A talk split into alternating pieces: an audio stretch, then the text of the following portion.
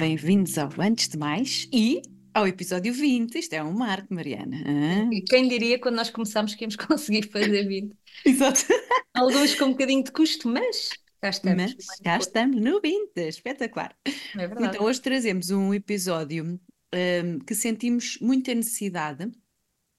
E eu estava aqui a pensar, estávamos a preparar o episódio e a Mariana, que é mais eh, especialista nisto, no sentido é, é é a Mariana que tem feito um curso sobre este tema, que é o tema dos temperamentos, e estávamos aqui, ah, mas será que, pronto, então eu não sei tão bem, será? E depois eu pensei, o meu temperamento é aquele que está sempre a interromper, portanto não nos preocupemos. Agora, será que os nossos ouvintes vão conseguir adivinhar quais são os são. temperamentos de cada uma de nós? Mas, portanto, não nos preocupemos porque eu vou estar sempre a interromper-te e está tudo bem. E essa é que é a piada das conversas, não é? Também quando é Exato. monólogo não é assim muito giro. Eu interrompo mais cedo do que uma pessoa normal, mas está tudo bem, pronto. Hum. Mas sim, nós sentimos que hum, este eh, tema vem ajudar muito na questão do autoconhecimento, também para percebermos, eh, enfim, eh, o que é que, como nos adaptarmos, o que podemos eh, melhorar, também depois em relações futuras, não só com namorados, cônjuges, mas também de filhos. Tive no outro dia um, o exemplo de uma mãe, uma amiga minha, que é, que é a mãe que me dizia: Ah, este filho eu fiz assim, o outro filho eu tenho de motivar, motivar mais. Portanto, é muito engraçado ela depois adaptar-se ao, ao, ao temperamento de, de cada um. Mas antes disso tudo, queria que, que nos explicasse um bocadinho, Mariana, o que é que é isto dos temperamentos e de onde é que isto veio, de onde é que isto apareceu, é de confiança, não é de confiança?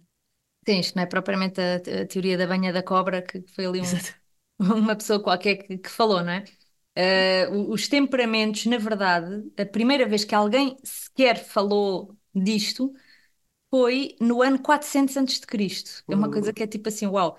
Eh, e foi Hipócrates, que é aquele do juramento dos médicos, não é? Sim, sim. o juramento de Hipócrates. Foi Aquele cujo, cujo juramento foi muito mudado. pois, infelizmente. Fica para outro episódio. Pois. Mas é o Hipócrates, não é? Não, impressionante, Foi porque quando ele, foi falar ele.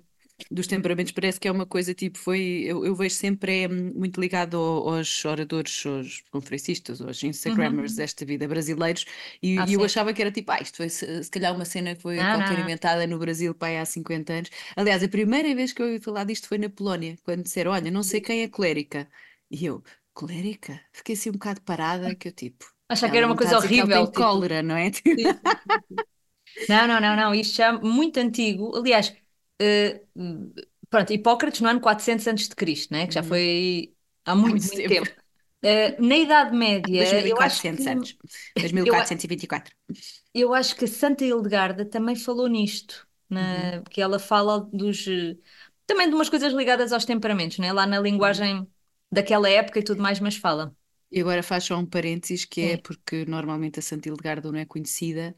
vão A Santa. Hildegarda está muito ligada a, hum, a, hum, a tudo o que é tratamentos naturais, não é? Portanto, ela tem toda uma teoria gigante sobre como usar a natureza, não é? Sim. Como A usufruir da Santa, a Santa natureza. Hildegarda, deixa-me só explicar então, que é ela, eh, isto é um, agora um grande parênteses, mas pronto, a Santa Hildegarda eh, é, é a doutora da Igreja, foi Uhum. eh, proclamada doutora da Igreja por Bento XVI, porque ela tem escritos, à parte desses de, de- ligados à- às questões de saúde, ela tem escritos assim bastante avançados, eu nunca li nada dessa parte, porque acho que aquilo também nem sempre é fácil ler, Uhum. eh, mas ela teve umas revelações místicas Uh, eh, relacionadas precisamente com a natureza e uhum. com a saúde e tudo mais, e ela eh, depois escreveu aqueles tratados todos e não sei quê, e, e ela basicamente tem remédios para tudo o que Uhum. existe.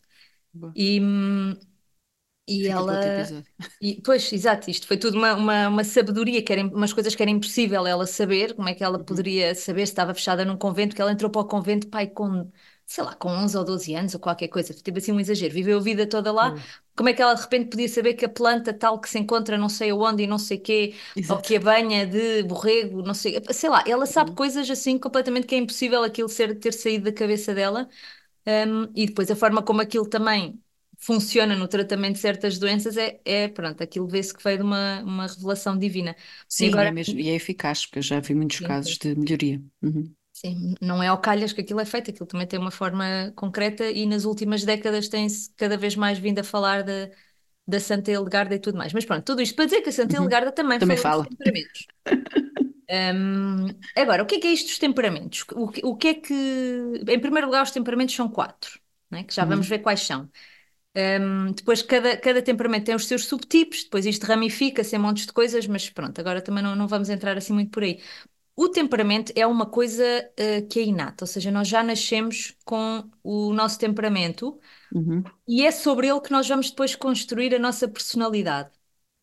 Ok. Agora, é assim, uh, normalmente quando nós queremos pensar como é que é o nosso temperamento, estamos a tentar descobrir, o melhor é sempre pensar em certas reações nossas quando éramos crianças do que atualmente já em adultos ou assim jovens já mais velhos, porque há muitas coisas que, que depois uh, não é influências, não, né? que influenciam, sim, que depois Uhum. na construção da personalidade que podem esconder certos traços do nosso temperamento, não é? Uhum. E Uhum. podem dificultar também identificar. Tem a ver com a forma como fomos educados pelos nossos pais, tem a ver com a nossa experiência de vida, tem a ver com os nossos traumas, tem a ver com a Uhum. relação com Deus, com a vida espiritual, tudo isto depois em nós vai mudando, não é?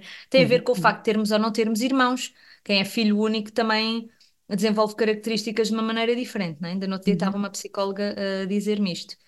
Um, e depois, lá está, as mulheres e os homens também têm características próprias de cada um, que uma mulher e um homem com o mesmo temperamento uh, também não se vai, uh, se calhar, apresentar da mesma maneira, não é? Porque as Uhum. mulheres, por exemplo, são naturalmente mais empáticas, mesmo que tenham um temperamento que é menos empático. não é? E os Pois, homens, porque, nesse exato. aspecto, pronto, precisam se calhar um Ou, bocadinho. ou- ou porque Deus nos criou, porque, porque Deus nos criou assim, Uhum. e eu, porque também a vida nos, não é? Esta questão da maternidade é muito importante, sentido. estamos sempre muito concentrados no outro. Uhum. E é Uhum. só uh, comentar que no outro dia usaste um exemplo muito giro quando eu te perguntava, porque eu, eu também ainda estou aqui perdida no que é que é personalidade, o que é que é temperamento, o que é que é caráter, né?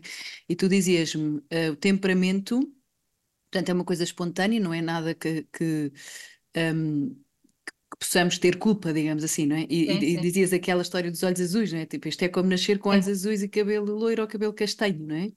Nascemos com este temperamento e, e, de facto desde bebés, não é? Tu has de notar nos teus filhos, é? Em bebê já notas reações diferentes, não é? Eu, a, a minha filha mais nova, que tem agora dois anos, ela quando tinha um ano e tal, eu já eu comecei a conseguir perceber qual era o temperamento dela. Ao princípio tive dúvidas ali, mas quanto mais ela crescia, mais havia em diferentes contextos reações que ela tinha e depois é tudo tão, tão lógico, não é? Tão, tão Sim, óbvio e isto é muito giro, porque depois eu, eu também percebo o que é que ela precisa em determinadas circunstâncias, eu percebo como posso ajudá-los em determinadas. Eu vou-vos dar um, um exemplo agora.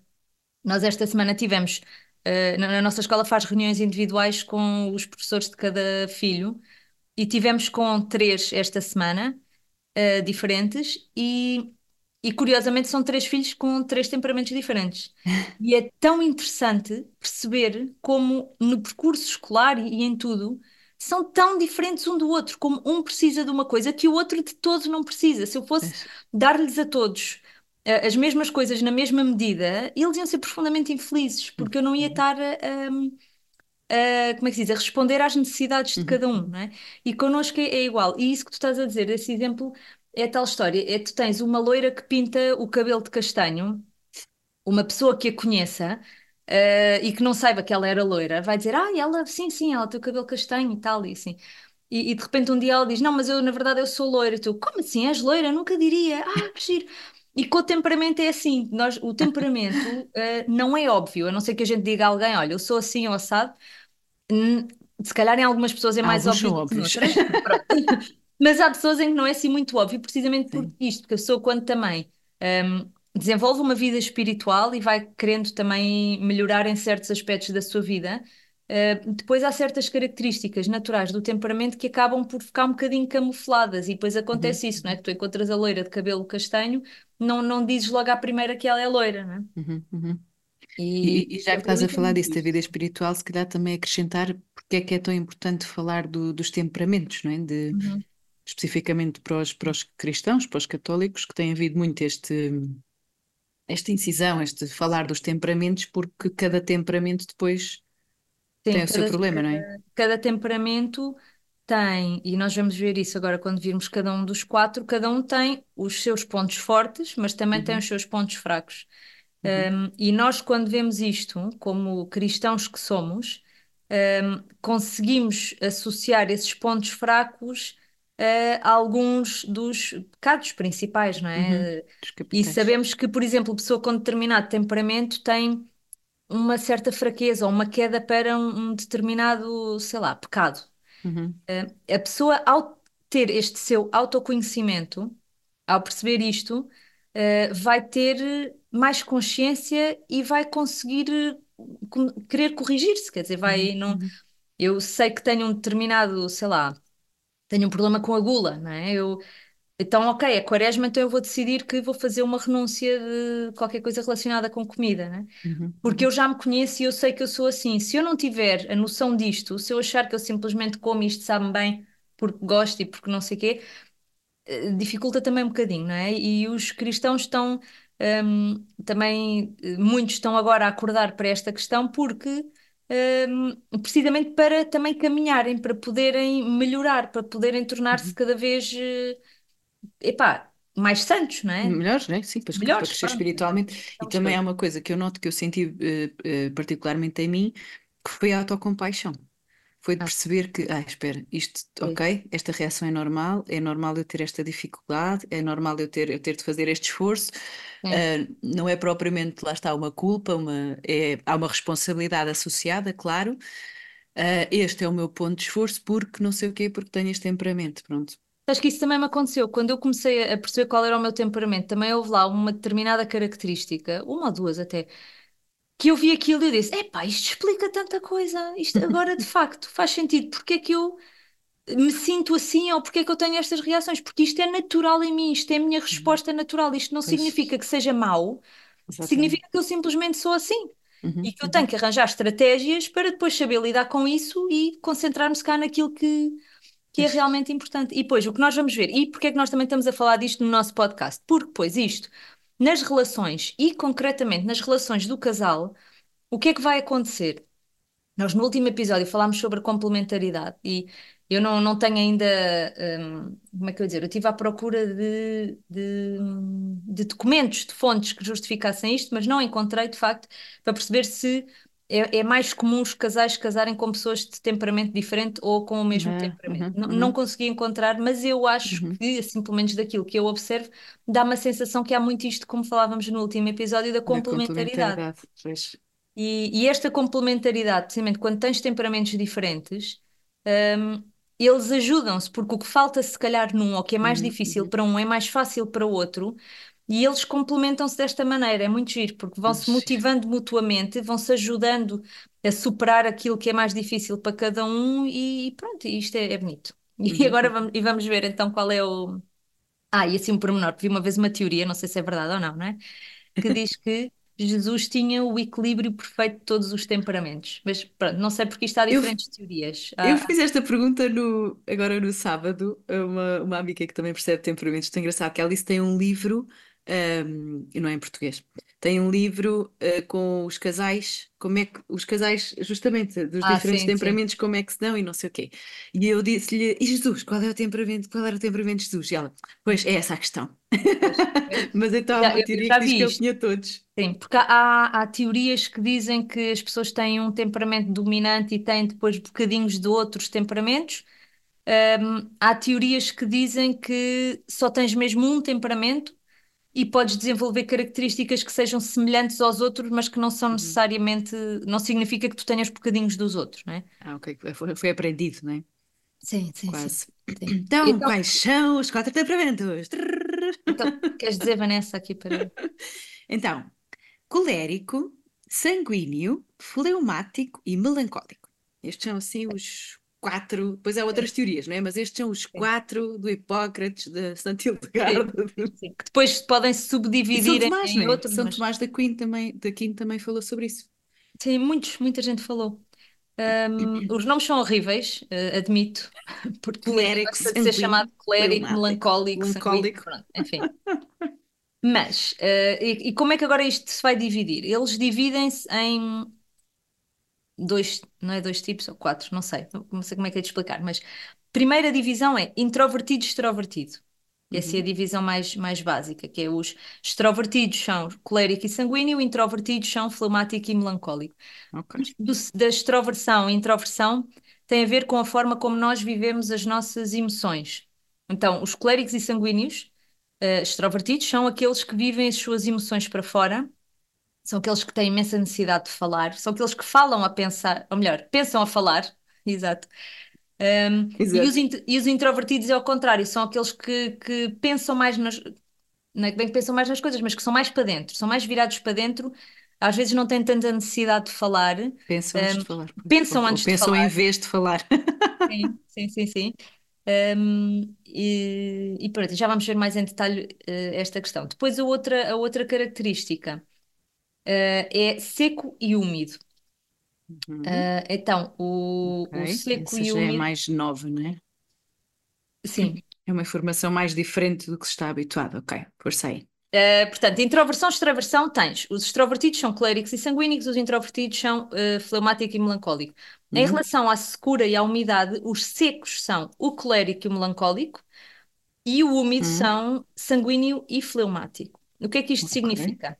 Uhum. Isto tem a ver com a forma como nos relacionamos com os outros. Então, os sanguíneos e os fleumáticos, que são úmidos, são aqueles que estão muito virados para as relações, que Ah, gostam do contacto com as pessoas, que querem ter amigos, estar, eh, sair, eh, sei lá, estão Uhum. assim, são, são mais empáticos, têm mais Uhum. esta facilidade em perceber o outro, Mais sociais, não é? mais sociais. E o Uhum. colérico e o melancólico são um bocadinho menos empáticos, são mais, Uhum. eh, mais frios, digamos assim, às vezes nas suas relações. Uhum. Hum, e agora deixem-me ver. Ah, uma, uma coisa que é hum, exato que eu queria dizer é que eh, temos que ter atenção que eh, há os fleumáticos, não são extrovertidos, mas às vezes podem parecer extrovertidos e isso pode induzir a pessoa em erro. Porque os fleumáticos são um bocadinho, eh, adaptam-se um bocadinho às circunstâncias e se eles estão num ambiente extrovertido, eles são capazes também de se comportar de uma forma assim que Pois, pareça que porque são são, sociais, portanto, são são introvertidos sociais, sociais, que é um caso paradoxo, pois é, pois é. É, é, Uhum. e então são chamados falsos extrovertidos porque Uhum. não são. E outra questão, eh, timidez não é sinónimo de introversão, está bem? Porque pode haver Uhum. um extrovertido que seja tímido Uhum. e um introvertido que não, não é tímido e, e não tem problema em subir a um palco e falar, não é? Hum, muito Isso interessante. Ok. acontece, por exemplo. Uhum. Que giro. Hum, ora bem, ah, ainda em relação a esta coisa de, de ser seco e úmido. Uh, um, um exemplo uh, que ajuda a perceber isto é a memória dos acontecimentos passados. Por exemplo, os temperamentos que são mais secos, que é o colérico e o melancólico, quando estão a lembrar um acontecimento que houve no passado e que foi, por exemplo, desagradável, Uhum. eles lembram-se daquilo uh, com, um, como é que eu ia dizer, sem grande emoção. Eles Pois é a descrição do Sim, momento, não é? Do sim, evento. eles Uhum. descrevem o momento, são capazes de dizer o que é que aquela pessoa disse que foi desagradável, eh, referirem injustiça de que foram alvo, qualquer coisa assim, mas eh, ok, falaram, disseram seco, não é? Sem, sem emoção. Uhum. Os sanguíneos e os fleumáticos, quando estão a reviver um acontecimento do passado, hum, em que houve palavras que foram ditas e tudo mais, eles são capazes de dizer, ah pá, não me lembro exatamente como é que disseram aquilo, epá, mas aquilo irritou-me e a cara dele e ele disse aquilo de uma maneira com um tom que não sei o quê. Portanto, eles revivem aquela emoção. Uhum. É, E que se é- calhar é- não corresponde à realidade, não é? Sim, sim, sim. Corresponde à realidade dele. Aquilo que eles é que ele sentiram viveu. naquele momento. É o que Exatamente. eles sentiram naquele momento, não é? Uhum. Então vamos, vamos ver agora, passando assim um bocadinho mais em concreto, porque isto pode parecer um bocadinho confuso, agora vamos tentar um, ser um bocadinho melhor. Quem é que são os coléricos? Então, os coléricos são eh, uns líderes natos, eles têm grandes Hum. capacidades de liderança, são Ah. extrovertidos, como nós já dissemos, Uhum. têm boa autoestima, são determinados, eh, inteligentes, com raciocínio rápido, virados para a ação, são aqueles que tipo é preciso fazer uma coisa, eles já lá estão a tratar despachadões, portanto. despachadões, um, são aqueles que é tipo, imagina, estás num grupo sentado no café, epá, podíamos fazer uma viagem não sei aonde e tal, e eles de repente já estão no telefone a ver voos low cost para não sei para onde e já sabem e tal. Hum, São completamente. Eh, São, são virados para a ação, não é? Eles, Uhum. eles, para eles é, tens um objetivo, tens que fazer uma coisa, fazes ponto. Não, não Uhum. há cá agora a perder tempo a, a pensar nisto e naquilo e, e tudo mais. Um, são muito diretos, em geral dizem o que pensam. Uh, são bons para tratar de coisas e resolver problemas, Uhum. porque não perdem tempo a pensar, ah, e se, e não sei quê. Não, eles vão diretos ao assunto e tratam daquilo. Uh, são competitivos e ambiciosos, e sobretudo os homens são mais, são muito virados para a rivalização. Ui, O uhum. desporto e tudo mais, e vê-se até na escola às vezes comparar quem é que teve melhor, quem é que não sei quê, blá blá blá. Um, e uh, uma questão importante: são pessoas que, uh, quando têm ideais ou valores, eles seguem aqueles ideais e valores com firmeza. Eles podem ter alguém ao lado que lhes diga isso é uma treta, não sei o quê, pá, eles acreditam que cheguem, comprometem-se. comprometem-se. Um, eu vou dizer um bocadinho também em cada temperamento como é que, um, em traços gerais, como é que são costumam ser as crianças deste temperamento, porque às vezes ajuda-nos a pensar Ah, também em nós, como eu disse no sim. princípio, como em criança, para tentar perceber um bocadinho melhor. Então, as crianças coléricas, em geral, são eh, desenrascadas, são independentes, são enérgicas, na escola são tipo participativas. Um, quando a professora diz, ah, quem é que pode fazer não sei o quê, ou ir ali levar não sei o quê, são logo aqueles que querem ir. Um, costumam ser chefes na brincadeira, mas tipo, naturalmente, tipo, im- prepararem-se para o futuro. É? Ah, Prepararem-se para o futuro. sim, sim, sim. E impõem-se um, um bocado como chefe, né? Tipo, não perguntam a alguém se eu posso ser o chefe, não, eles partem do princípio que são e ponto, né? E depois todos os outros vão atrás, acabam por ir. Um, gostam de ajudar, uh, são, uh, não precisam de dormir tanto como outros temperamentos. E, por exemplo, de manhã toca o Uau. despertador, está na hora de acordar, eles têm mais facilidade em, Isso em- em explica muita acordar. coisa. E eh, são crianças que irritam-se e explodem facilmente. São daqueles que tipo partem a louça toda, não é? Que é tipo berros e gritos e não sei o quê. Então são, sobretudo quando eles sentem que estão a ser vítimas de uma injustiça, ui, esquece.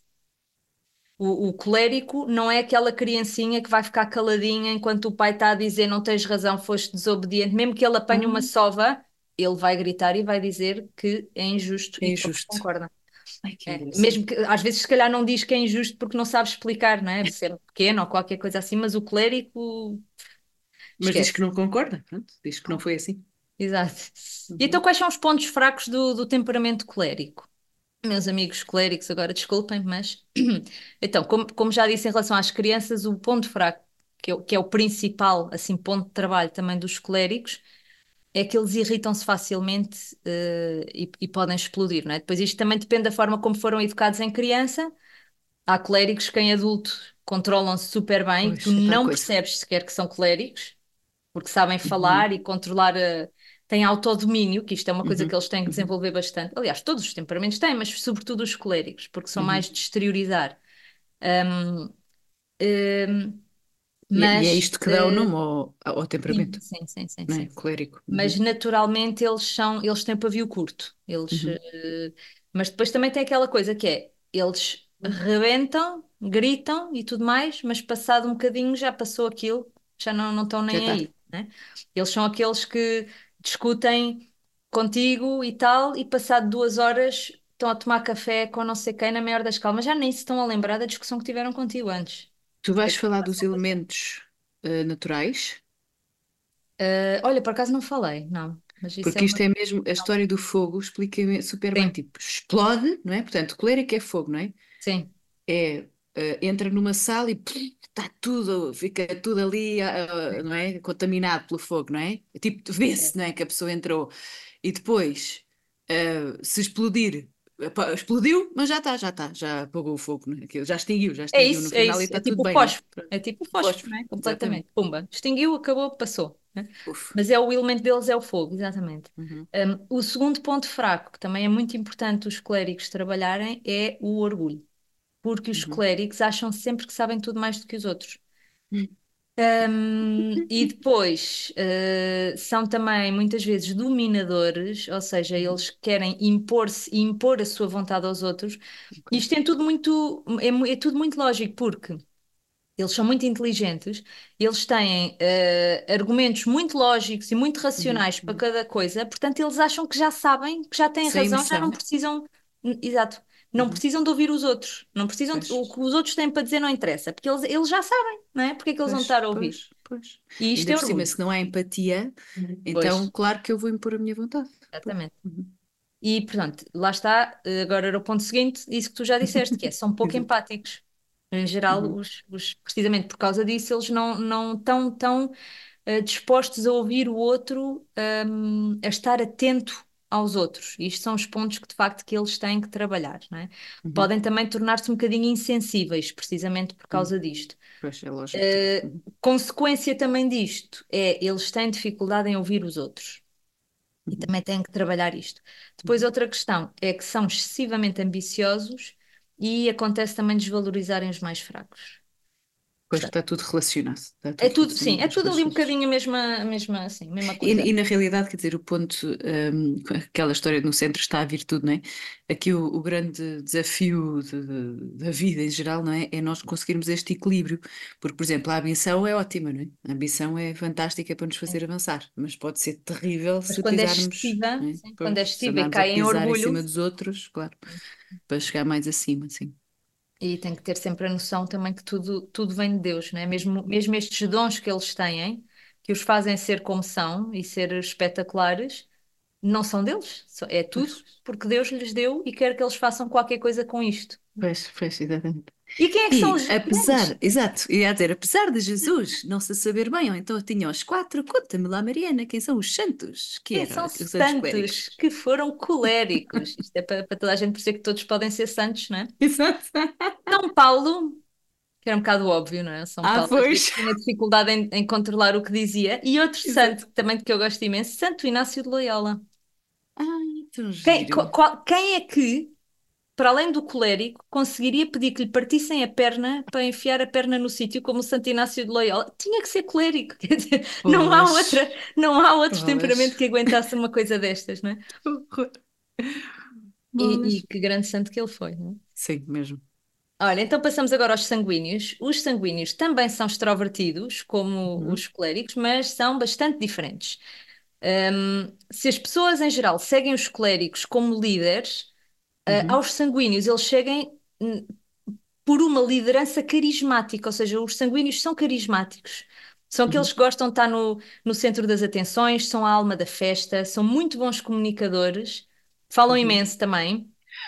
Mas eh, isto é uma, também é uma coisa, eu não digo isto como coisa má, estou a dizer isto como uma coisa boa, são precisamente bons comunicadores, são muito virados para as relações, empáticos, têm bom coração e têm uma sensibilidade apurada, que é isto que às vezes falta ali um bocadinho, se calhar, noutros temperamentos. Uhum. Um, não costumam guardar mágoas, apesar disto, Uhum. pronto, isto depois com, com, com diferentes circunstâncias da vida pode eh, ser de diferentes maneiras.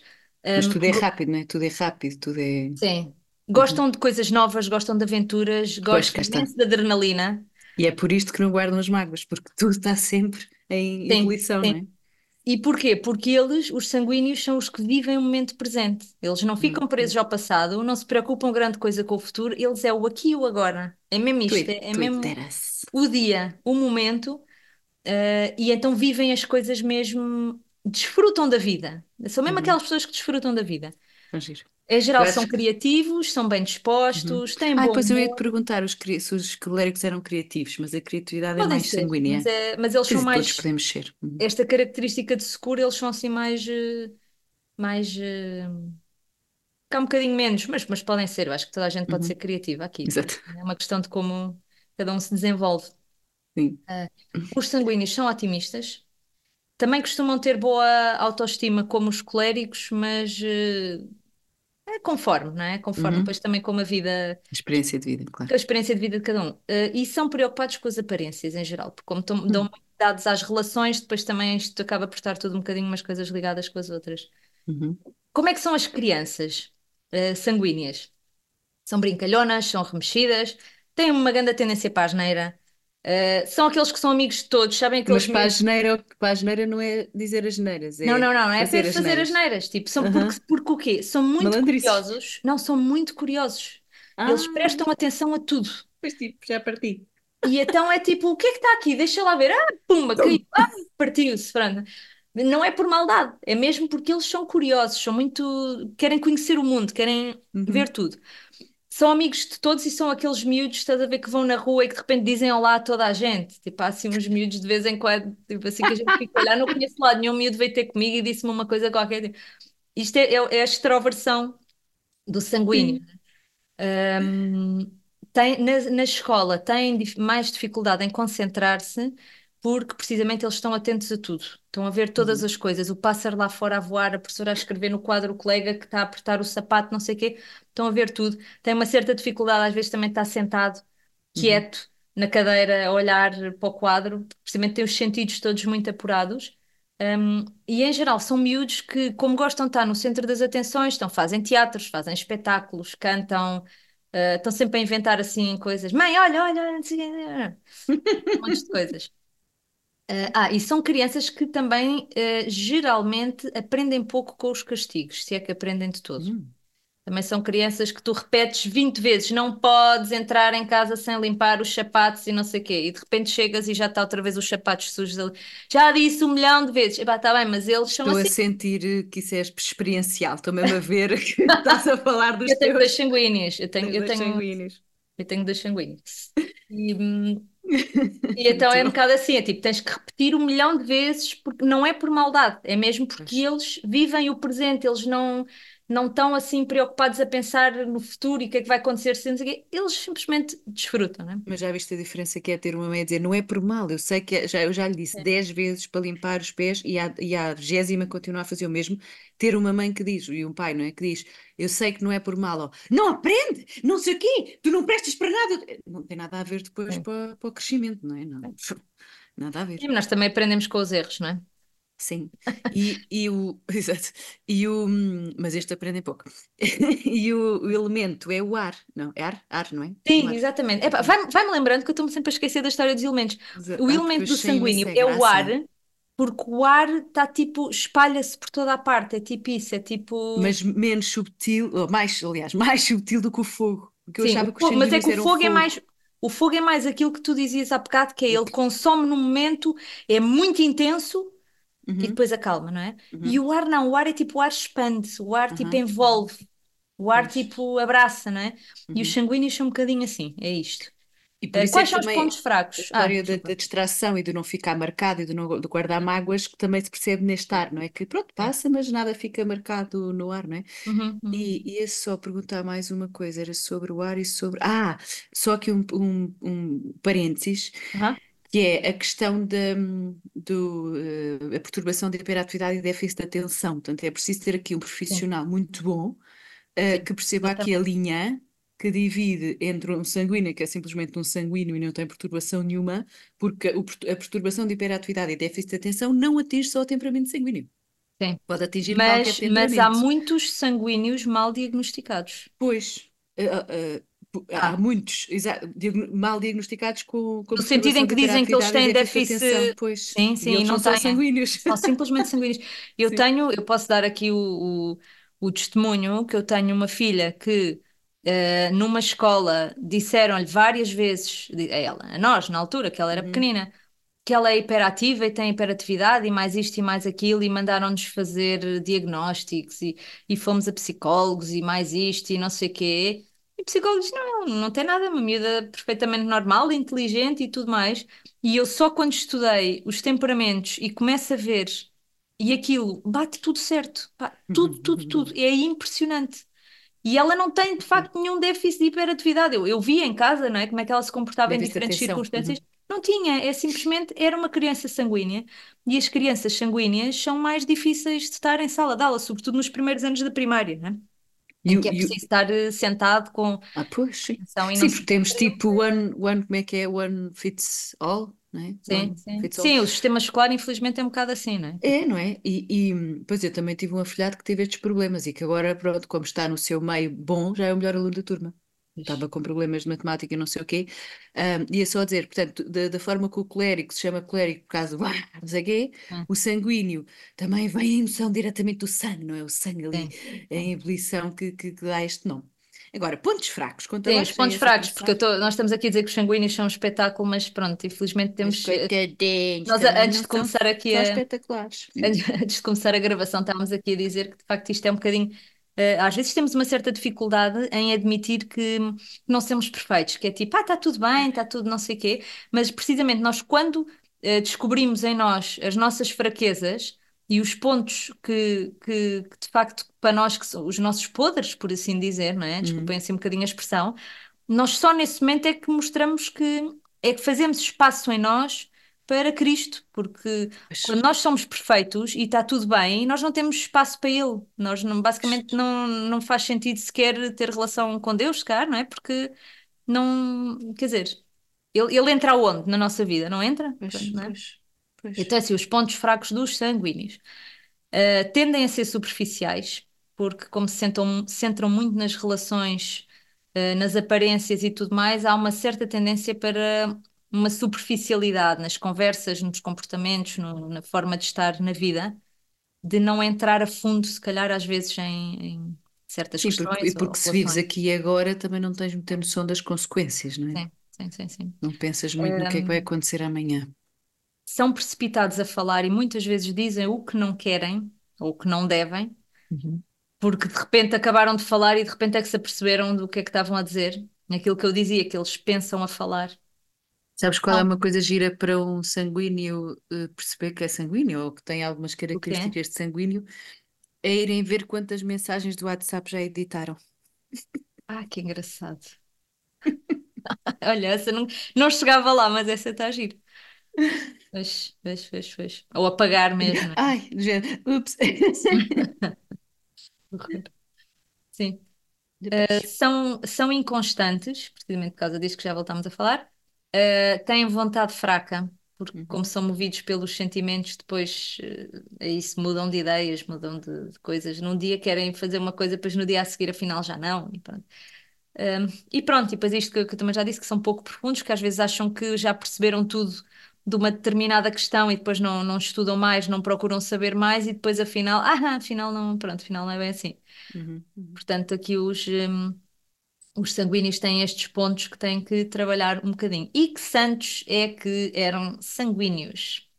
São Pedro, o que mostra um bocadinho aquela discussão que houve entre São Pedro e São Paulo. Lembras-te que o São Paulo dizia Eu ia que dizer que São São Pedro Pedro... era clérigo. Lindo. Não, não, não. Lembras-te que o São Paulo dizia a São Pedro, ah, estás muito preocupado com o que os outros dizem? Exato. São As Pedro, aparências, estás a ver? pois. Isto é completamente, não é? Preocupado com o que os outros dizem e não sei o quê. Mas a é história da liderança de facto é verdade. Ou seja, os clérigos são muito melhores líderes, mas o, o sanguíneo também se chega à frente, depois porque está no centro. Sim, sim. O sanguíneo Claro, atrai giro. as pessoas. Ele é Pois, o pois. carismático, né? É o Pois, é líder o. nato, quer dizer, aquilo é uma, é uma liderança, hum, enquanto a liderança do Pois, clérigo é uma liderança mais prática, a do Uhum. sanguíneo é mais emocional, mais Pois, pois. Nesse Giro, sentido. E dizem que Santa Teresa d'Ávila também era sanguínea. Isto diz o padre Paulo Ricardo, porque eu não, não tenho elementos suficientes para saber isto. Aham. Que eu também achava que era ela Também eu, mas não, se mas é passava. Ela também gostava de festa e não sei o quê, pronto. Tão giro. Portanto, E é. disseste o Santo Agostinho? E Santo Agostinho também.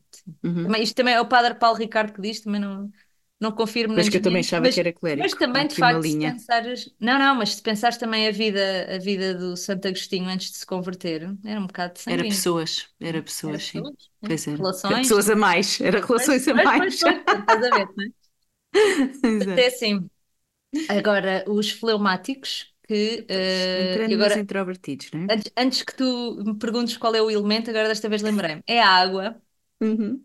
Uh, são os introvertidos, lá está, que podem ser falsos extrovertidos, são Uhum. mais calmos, reservados, são prudentes, discretos, uh, mais dados à reflexão, uh, detestam conflitos, Ficam a ruminar, é isso? ficam a ruminar, sim. Uhum. Uhum. Uh, hum, é do estilo, dizes uma coisa e eles, em vez de responderem logo, respondem tipo no dia a seguir, telefonam ou mandam uma mensagem: Olha, sobre aquilo que tu disseste ontem, eu acho que. blá blá blá. Ou seja, não editam mensagens do WhatsApp, mandam no Sim, dia a exato, seguir. exatamente. Um, e agora uma característica muito forte dos fleumáticos é que eles detestam conflitos.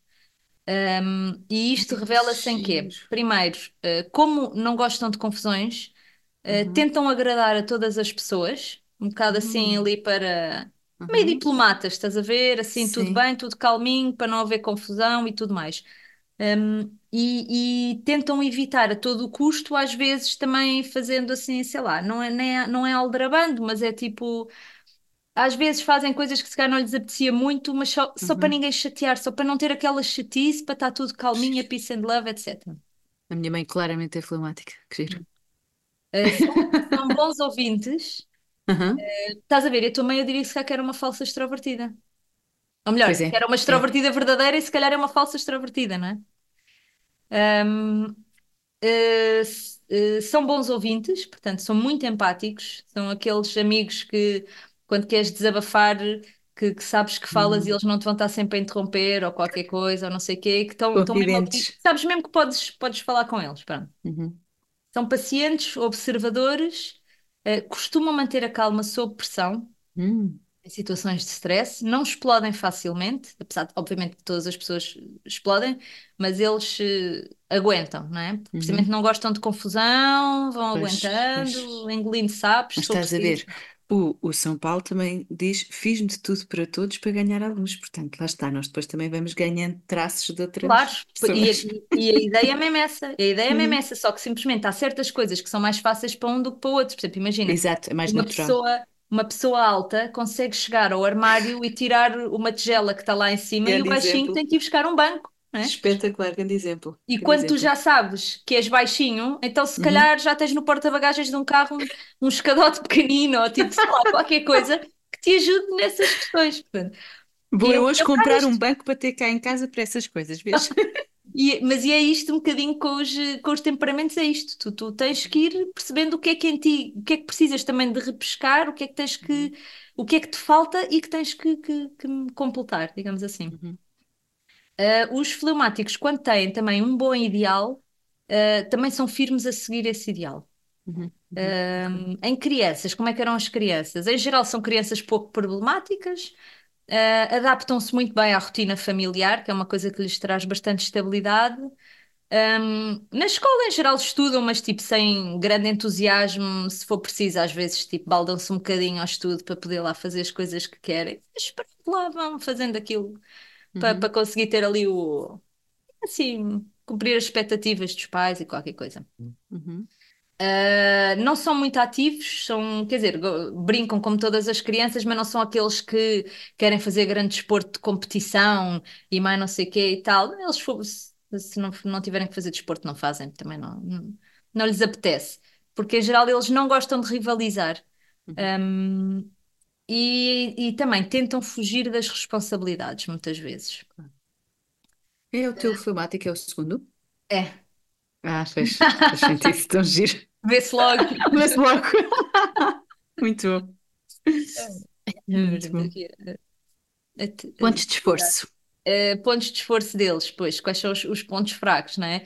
Uh, eu disse quando eles têm bons ideais, eles chegam, mas quando não têm bons ideais, precisam de alguém que os motive Uhum. precisamente, que os empurre naquela direção, porque senão eles deixam-se ir facilmente, não é? Oh, pois estás a ver. Isto é um sintoma de perturbação de, de hiperatividade e déficit de atenção.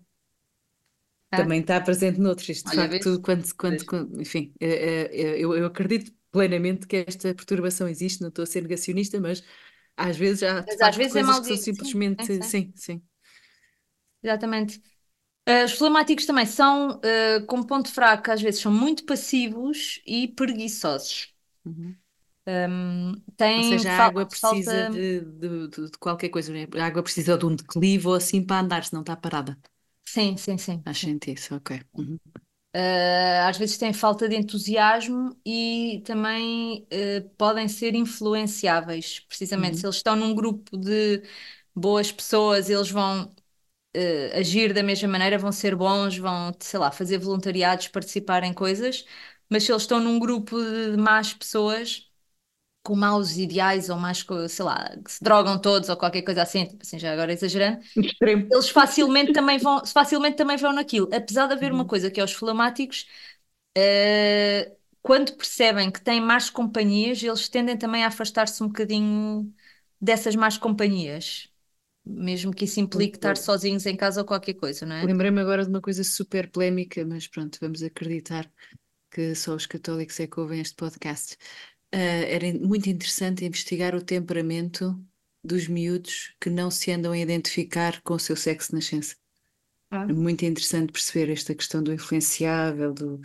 era muito interessante perceber se há aqui alguma. Os flamáticos aqui são, são os mais influenciáveis nesta questão. Os sanguíneos também são um bocado, mas os, os flamáticos são um bocadinho mais. Uhum. Uh, e um grande problema também dos flamáticos é que eles têm muita dificuldade em tomar decisões. Hum. É assim um dos pontos fracos. Por causa de quererem uh, a paz para toda a gente? Ou... Uh, em parte por isso, mas uh, também porque eles. epá, isso implica um esforço também, sei lá, considerar várias coisas. não, não, não sei explicar exatamente. Ok. Mas, é, mas é uma, é uma coisa clássica dos É uma característica. É uma Uhum. característica clássica dos flamáticos. Ok. Quem dizem que é flamático era São Tomás da Aquino. Uau! Engraçado. Tão giro! Quer saber isto? E E para agora, terminar, o o elemento terra. o elemento terra, Olha, eu quando digo elemento terra só me lembro do, daqueles do Frozen 2, dos, daqueles grandes da, terra. Ah, dos. Uh... Ai, como é que eles chamam? Sim. Ai, não lembro como é que pedras, chamam. pronto. Pedras. Sim, pedras. E também faz muito lembrar, quando falaste nos clérigos, lembrei muito do Inside Out. Acho que são dois filmes giros para ah, ver também os temperamentos, é. não é engraçado? Olha, agora falaste na Terra, lembrou-me ainda em relação ao, ao fleumático uh, e a questão de ser influenciável. Há um exemplo bom que dão que é um, relativamente à água, que é o recipiente. Tu, quando tens. Hum um copo redondo e pões a água lá dentro, a água toma a forma do copo, mas se tens um copo uhum. daqueles tipo whisky quadrados ou não sei o quê, uh, a água de repente já tem outra forma completamente diferente. e eles dizem que o fleumático é um bocadinho isto, que ele adapta-se facilmente. Uh, portanto, é, é, bom que ele procure de facto bons ambientes e, e, e boas pessoas para conseguir também ter, uhum. ser mais firme nas suas eh, convicções e nas suas coisas. Agora, os melancólicos, que são terra, ou seja, são secos, uhum. são assim firmes, sólidos, concretos, uhum. sem mariquices, digamos assim. Uh, introvertidos. Eles são introvertidos. E... Não, não, não acho que sejam secos, falsos. que é menos sociais, é isso? Secos como os clérigos, não é? Uhum, uhum. Exatamente. Okay. Uh, Para quem duas pessoas já é uma multidão? Uh, eles cansam-se um bocado quando okay. estão com muitas pessoas. Okay. Mas é, não é por maldade, não é porque não gostam das pois, pessoas, porque eles até podem gostar imenso delas, mas uhum. cansam-se, eles precisam, os melancólicos precisam de tempo para estar sozinhos, de tempo para, para pensar nas suas coisas, para refletir e tudo mais. Uhum. Uh, os melancólicos uh, costumam ter ideais e seguir os seus ideais, uhum. são sensíveis, são perseverantes nas coisas que fazem, são muito reflexivos, um, costumam ser bondosos, muito organizados, atentos aos detalhes e com uma inteligência profunda também.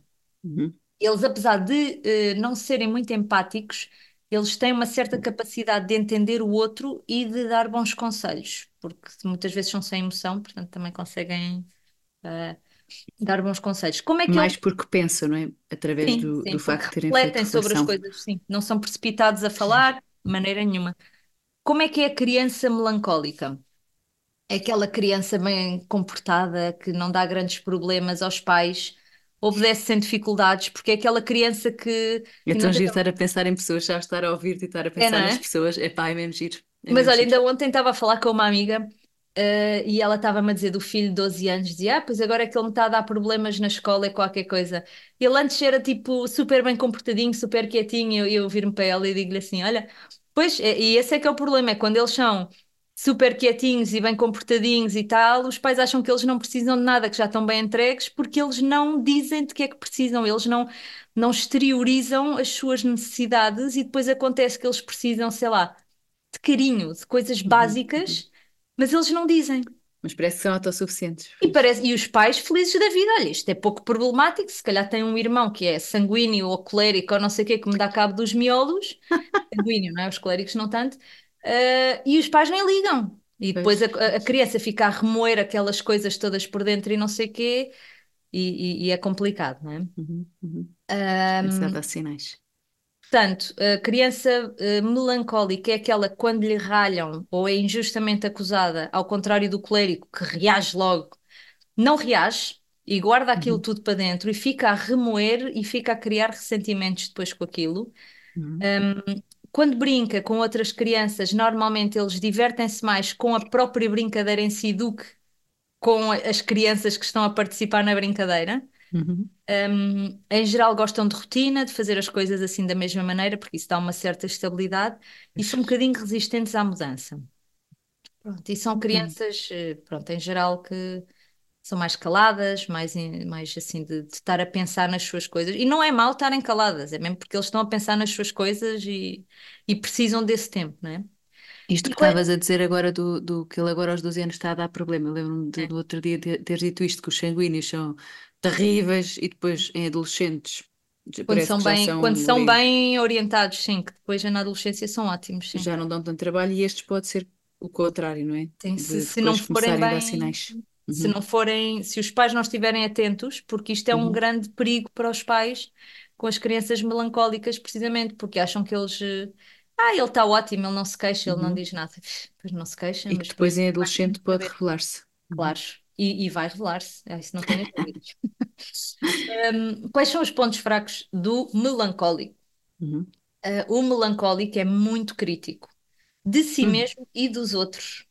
Hum, interessante. Uh, julgam muitas pessoas, uhum. uh, guardam as coisas más no interior e não partilham com ninguém.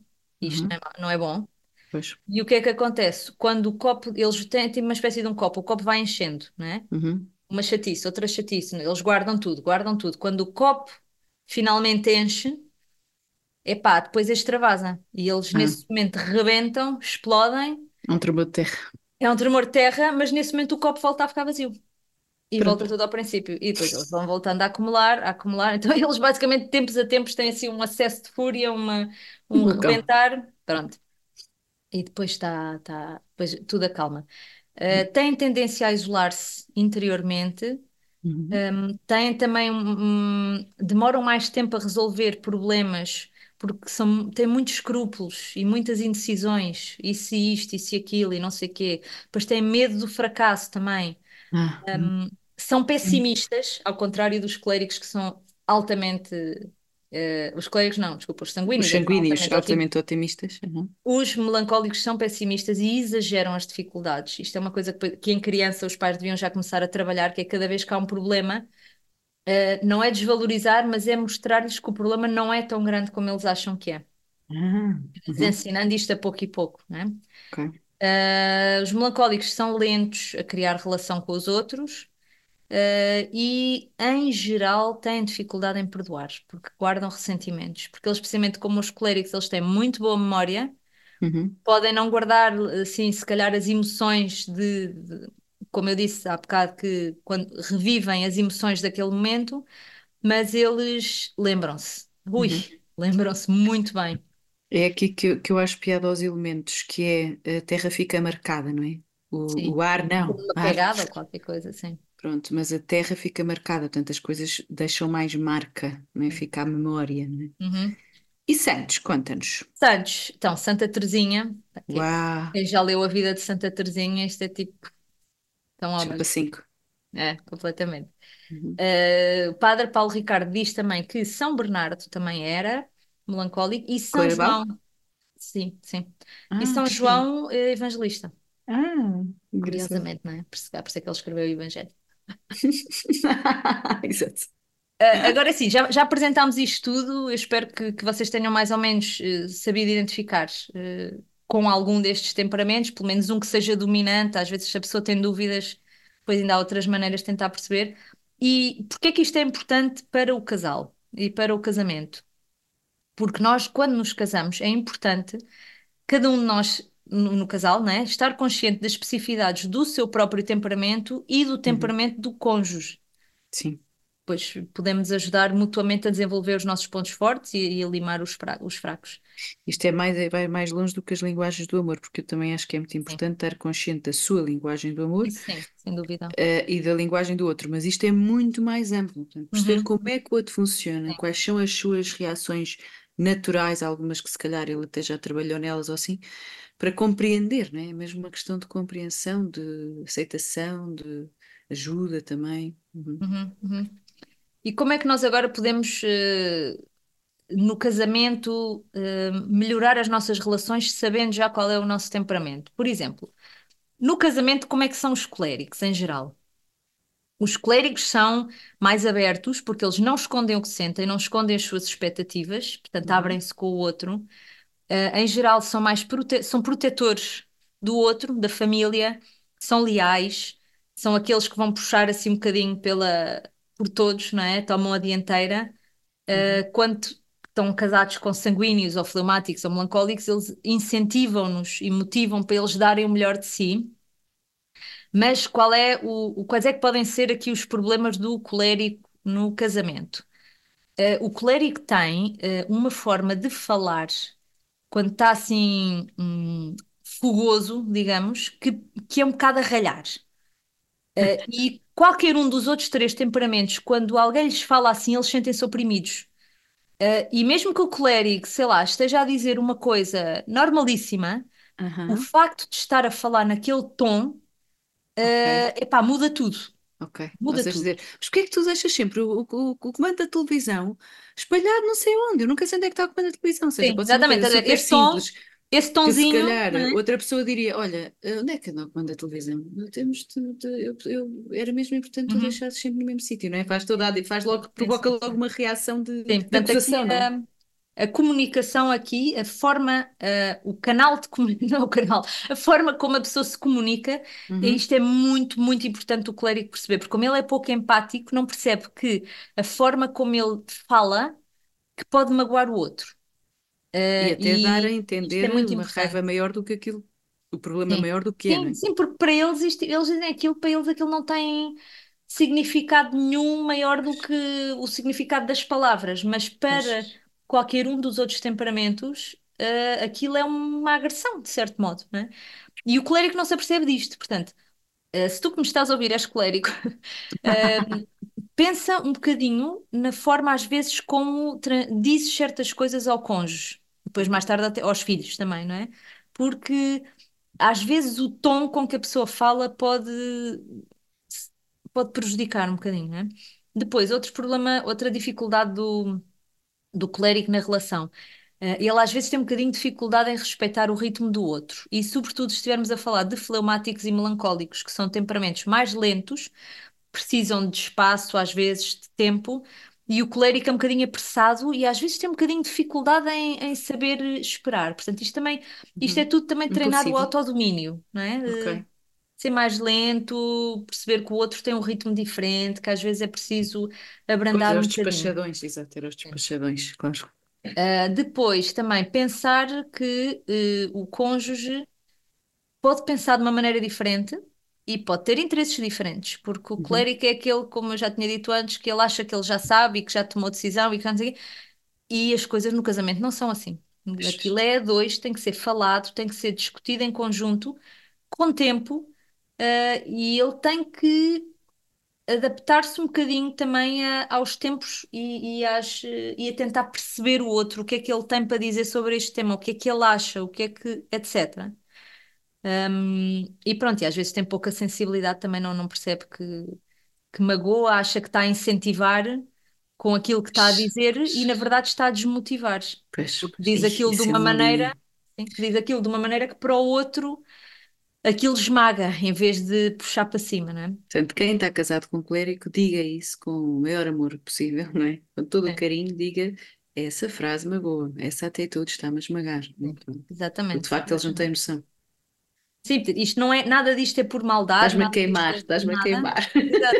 É que é mesmo, é mesmo, é a natureza deles, eles são assim, eles são fogosos, mas por isso mesmo tudo isto tem a ver com autodomínio, no caso dos clérigos, que têm que aprender a, a, a pá, pôr em lume brando, não é? É como estar. É engraçado, pronto, eu não devia estar agora aqui, mas o meu marido é clérigo e ele às vezes, quando quer cozinhar alguma coisa, de repente eu chego à cozinha e está o lume no máximo. E eu assim, mas isto, no máximo isto vai queimar-se tudo no instante. Não. E, e, lá ponho eu aquilo, reduzo muito mais o lume para aquilo cozinhar e não ficar tudo queimado por fora. Né?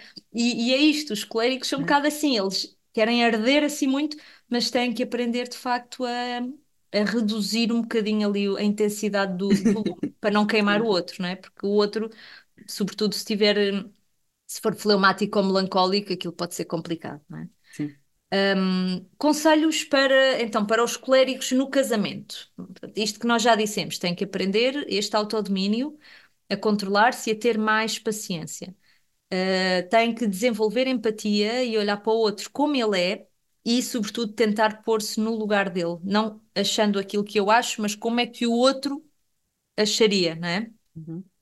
Aprender a ouvir o que o outro diz e treinar a humildade. Isto é super importante uh, para os clérigos, esta questão da, da humildade.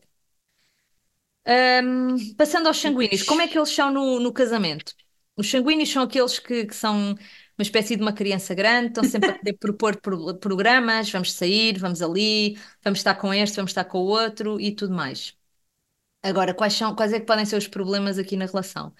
É quando o sanguíneo está casado com um fleumático ou sanguíneo, ou, hum, desculpem, ou melancólico, Uh, este excesso de abertura aos outros pode incomodá-los, porque os uhum. fleumáticos e os melancólicos, sobretudo os melancólicos, precisam deste seu tempo sozinhos, para estar quietos. E se tem um sanguíneo que está sempre a fazer programas e sempre a combinar coisas, olha, eh, ah, tínhamos combinado ir sair só os dois, ah, mas eu, olha, afinal convidei também mais não sei das quantas, e este e aquilo e o outro, e vamos ali e tal. E se calhar o outro não queria.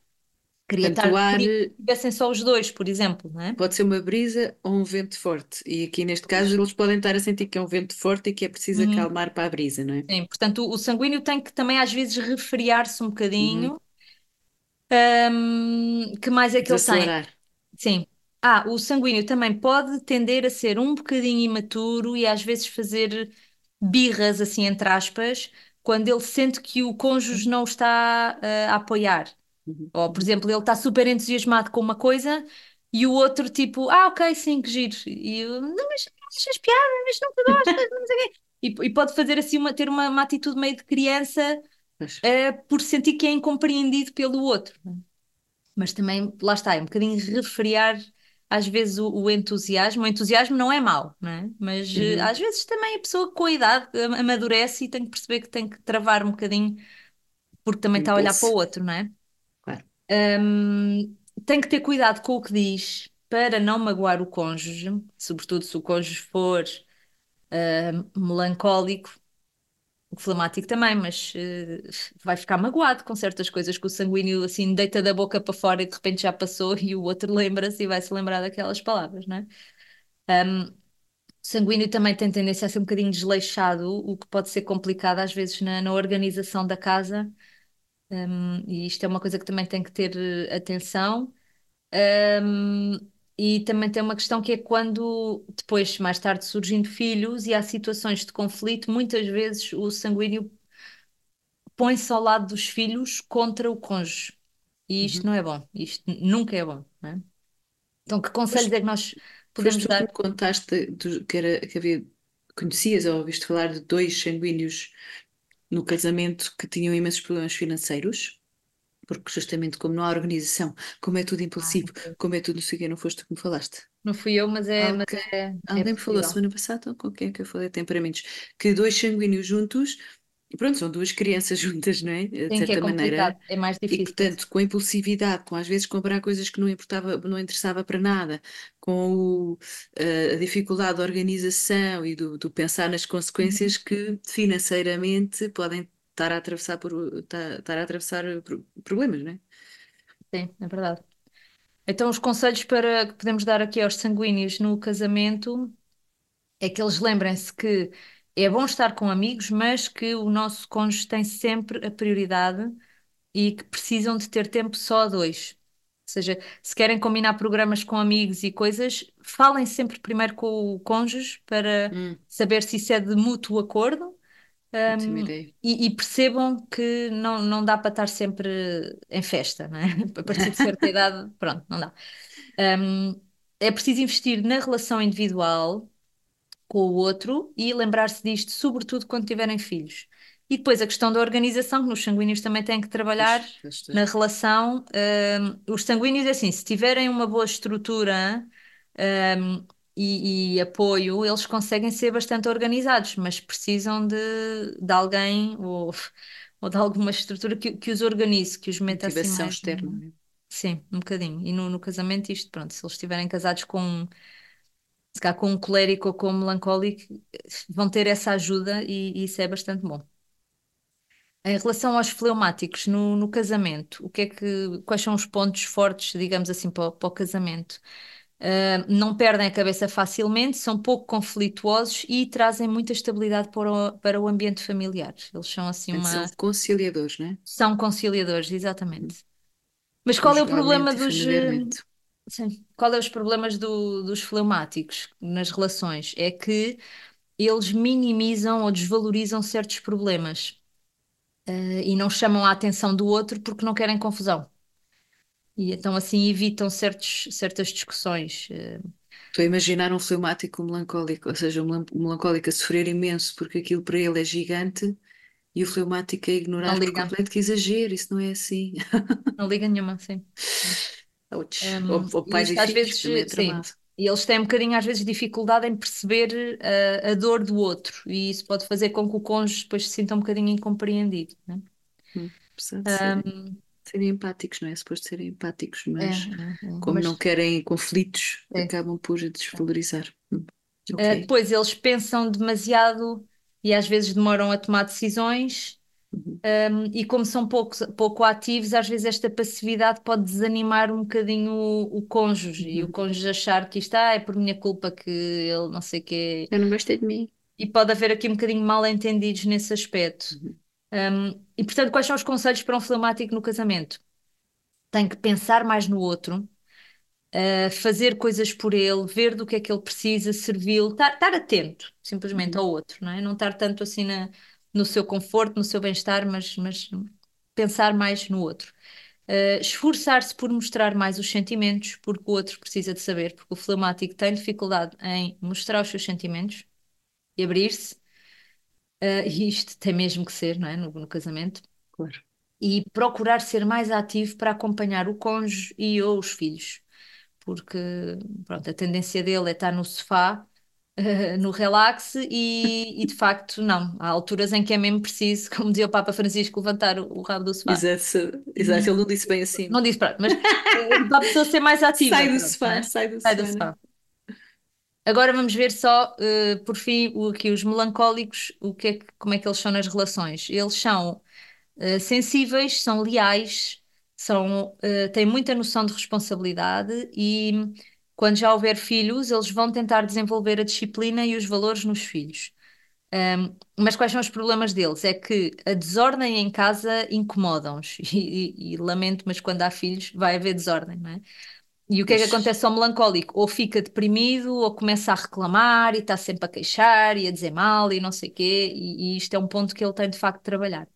Um, outra questão é que ele tende a ser perfeccionista e depois exige o mesmo dos outros, fica impaciente quando percebe que do lado do cônjuge e dos filhos não tem o mesmo comportamento que ele esperava, e, e isto tudo depois pode ser também fonte de tensões.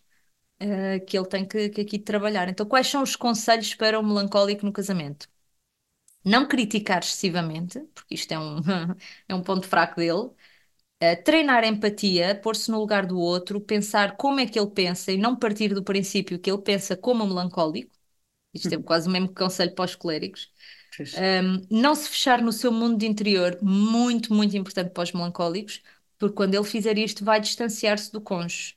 Portanto, ele tem, de facto, não se pode fechar, tem que se abrir mais uh, e não ficar a remoer as suas coisas.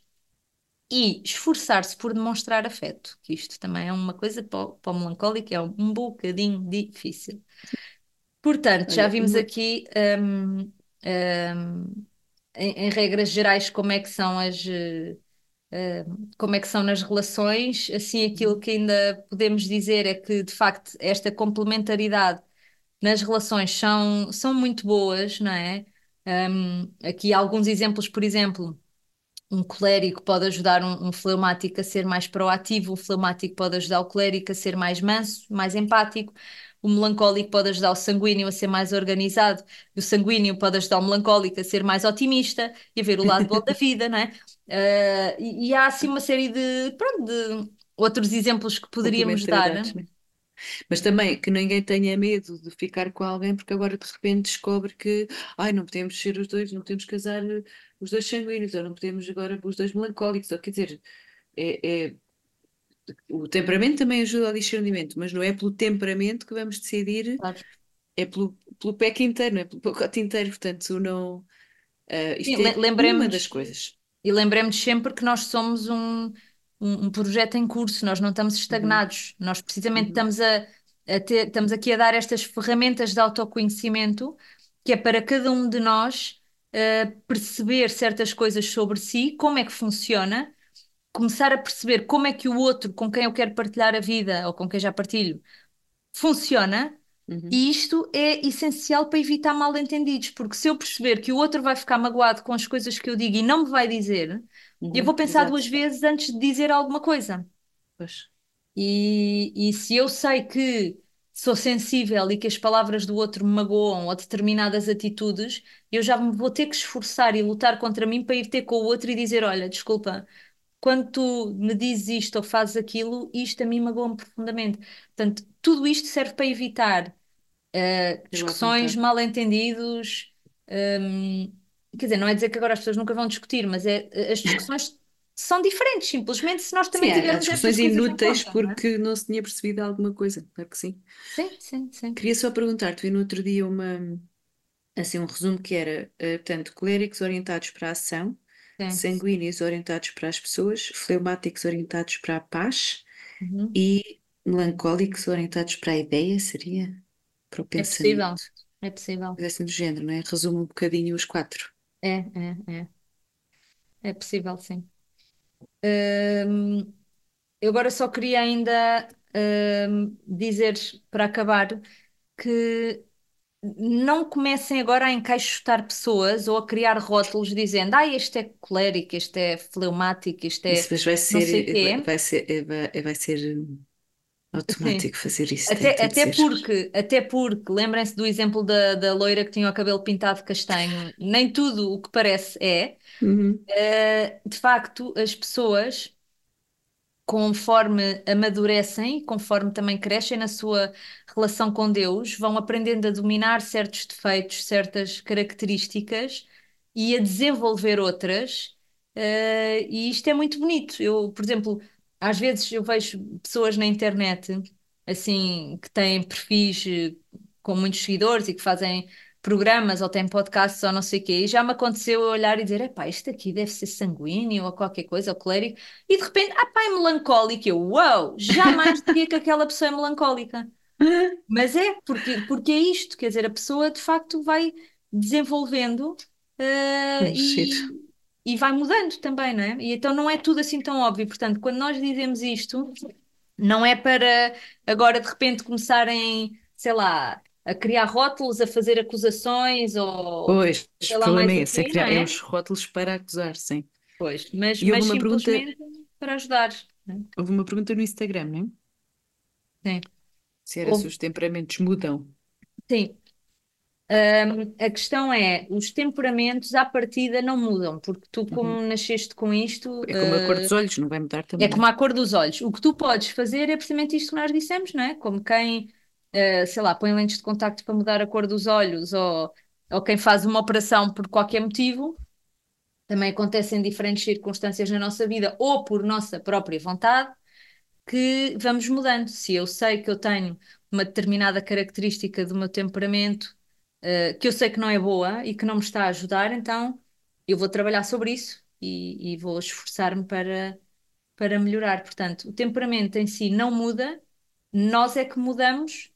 eh, ou, ou- melhor, nós é que Moldando. escolhemos o que é que fazemos com ele, não é? Isto Pois, assim, exato, exato, exato. mas é, Vamos mas é isto. moldando. Mas é isto, portanto, assim como Deus nos deu um corpo e pediu para nós cuidarmos deste corpo Uhum. e nós alimentamos e nós cuidamos da higiene e fazemos exercício, Deus também nos deu a nossa parte psíquica e espiritual para nós também cuidarmos dela e também irmos trabalhando e amadurecendo e, e desenvolvendo. E isto no casal. Eh, o casal que é chamado eh, à vocação do matrimónio tem eh, esta, esta, ehm, esta ajuda, se calhar, não é? De ter o outro que, sendo complementar, que nos ajuda a, a desenvolver certas coisas que nós, se calhar, que para nós não são óbvias ou que não são Uhum, assim tão uhum. fáceis e, e a corrigir as outras, não é? Sim, sim. Isto é tudo super, é muito bonito, de facto, quando nós temos a, a consciência disto e, e de como funciona cada um, isto é, é mesmo muito bonito. Eu digo que nós, cá em casa, desde que eh, começámos a, a aprender coisas sobre os temperamentos e vimos não só de nós no casal, mas depois também dos filhos e nas relações entre cada um, epá, é um mundo, quer dizer, e, e É a muito, é muito. quantidade de tensões que desapareceram cá de casa desde que nós temos a consciência disto, nem, giro. nem- nem dá, nem dá para para descrever, portanto, Eu eu, lembro, sim, lembro, muito, desculpa estar a interromper, mas lembro muito do exemplo. Queria que, que desse um exemplo concreto, quer dizer, já falaste há bocado do- da, da cozinha, mas se lembrares de mais algum, estava-me a lembrar de uma amiga minha que dizia: "Ahm, Tenho dois filhos, né? Os dois a aprender a andar de bicicleta não tinha nada a ver. Portanto, aquele que era mais melancólico, né? Negativo, ah, eu não vou conseguir, eu não sei o que, É. bora, vamos, tu vais conseguir. E o, e o outro pegava na bicicleta e já ia espetar-se não sei onde, né? O sanguíneo. E, e ela a dizer, pronto, eu porque sei qual- qual- quais são os temperamentos dos meus filhos, eu personalizo, né? né? O Claro. amor de facto é igual para todos, amamos os filhos de igual forma ou de igual intensidade, mas de forma personalizada, não é? E isto é, ao mesmo, por exemplo, se, pronto, se estiver casado com alguém, sei lá, que é excessivamente organizado, ou que não é nada organizado, e nós percebemos, ah, tu és não sei o quê, ok, espera, ok. Ou não disseste aquilo, sou um clérigo, disse uma coisa qualquer, pronto, não disse aquilo, uh, disse, usou aquele tom, mas eu tenho de filtrar, não é? Tenho de Sim. traduzir aqui um bocadinho para a minha linguagem. Uh, não sei se te É. lembras de algum exemplo concreto para terminar, ou se ficamos só com a Ah, bicicleta. assim, concretamente, é é tanta coisa já que é tudo. Nós, nós temos cinco filhos e de facto hum, são todos tão diferentes. Uh, mesmo os que têm o mesmo, os que têm o mesmo temperamento são um bocadinho mais parecidos, mas mesmo nisso, pronto, também são diferentes. hum, que já há pouca coisa de facto que, que funciona assim de uniformemente para todos. Mas, por exemplo, deixa-me dar-te o exemplo da, da, da relação com a escola e com o estudo. Uh, que é que há uns que eu não preciso, eu só preciso dizer, olha, trabalhos de casa, ah, já está, não sei quem é, pum, já fez tudo, nem, nem, tenho- nem preciso de, de perguntar se falta alguma coisa para a escola ou não sei quê.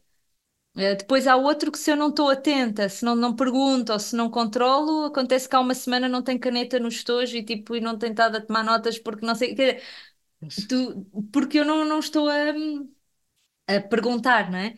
E Uhum, depois há uhum. outro que eh, é mais disperso também e que nós temos que estar ali a dar um bocadinho mais eh, motivação, se calhar em alguns pontos, ou controlar, quer dizer, a, for- a própria forma de estudar, não é? O modo Uhum, como se uhum. estuda, como eu, eh, os tempos de estudo, não é? Um precisa de tempo, mais tempo seguido, o outro precisa de fazer vários intervalos para Pois, hum, descansar a cabeça, não é?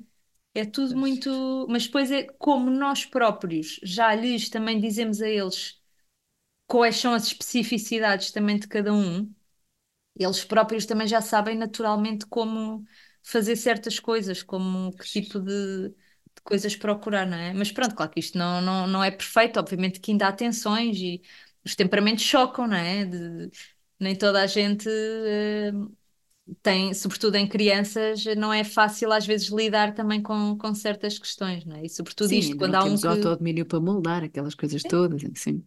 claro. E, e Uhum. sobretudo quando há um que, que, que diz as coisas todas que pensa e o outro não, não quer dizer. Pois isto pode ser complicado, não é? Olha, assim, há algum teste na net ou podemos fazer essa procura depois no Instagram?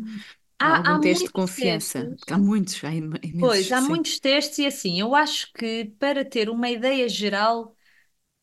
assim, a maioria dos testes eu acho que dão. não é? Que, Uhum, assim, uhum, para ter, para ver o temperamento dominante, como às vezes as pessoas chamam.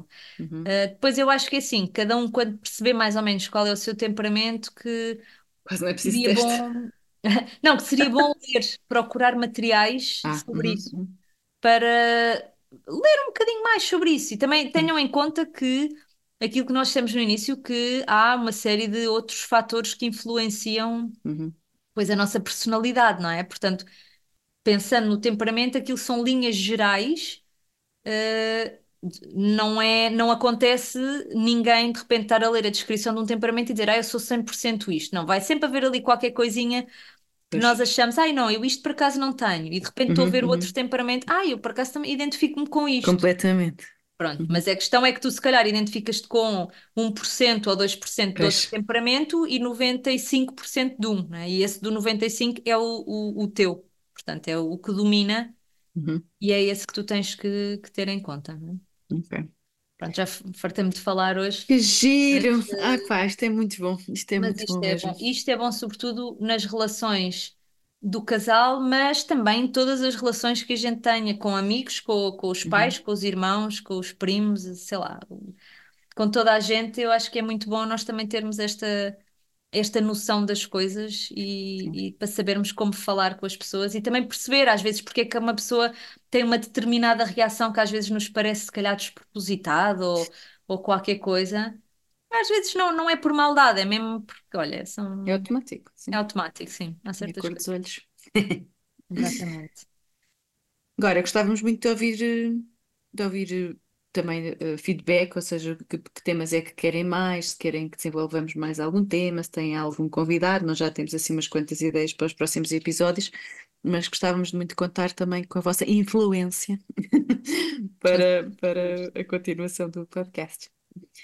E pronto, é isto. o nosso e-mail é O nosso e-mail, deixa-me só dizer, é antes de mais ponto podcast.gmail.com, portanto, se quiserem alguma coisa, ou, ou mandem é também pelo Instagram. O quê, o quê? O formulário anónimo está onde? O formulário anónimo, te- o link está na descrição do podcast nas plataformas do Spotify e, e- e as outras, que agora não me lembro do nome. boa. Boa. Sim. Então, Portanto, olha, obrigada por terem estado até connosco, breve. por nos terem ouvido. Espero, esperamos que tenham gostado e que se tenham identificado e, e aos vossos namorados ou cônjuges ou assim. Ou futuros. e que isto vos ajude na, na vossa relação, tá bem? Então, até ao próximo episódio. Tchau!